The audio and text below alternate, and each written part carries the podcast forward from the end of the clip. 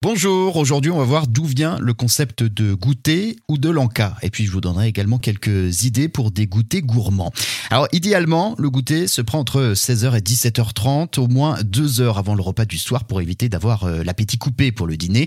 C'est une habitude quasi franco-française qui s'explique par le fait que l'on déjeune relativement tôt et que l'on dîne relativement tard. Une tradition qui apparaît dans les écoles en France au début des années 1940. Le 4 heures de l'après-midi, comme l'appellent les enfants, permet donc de tenir entre le déjeuner et le dîner.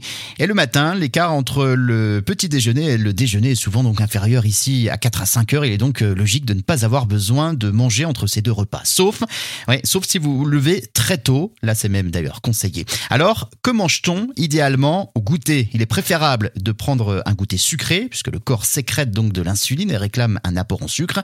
Alors, dans la théorie, un goûter doit être composé au moins de trois éléments différents. Un produit céréalier comme le pain, un biscuit ou les céréales, d'un produit laitier comme un verre de lait, une portion de fromage ou bien un yaourt, et puis le troisième élément, un fruit. Alors, une idée à oublier, c'est la gourde de compote. La fausse bonne idée, puisque c'est trop sucré et côté déchets en plus, euh, c'est pas ce qu'on a fait de mieux. Alors, voici quelques idées à présent de goûter simple, équilibré et délicieux, et avec euh, donc ces trois éléments clés. Vous avez une banane, deux biscuits et un carré de chocolat, un petit sandwich de fromage frais avec une clémentine, trois petits beurres et une demi-pomme, euh, un morceau de baguette légèrement beurrée avec une poignée de fruits secs, deux dattes séchées, des cubes de comté, une demi-barre de céréales faites maison.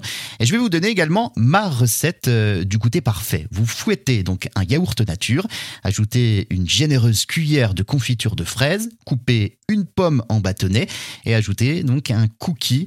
Et là, il n'y a plus qu'à déguster. C'est simple mais efficace.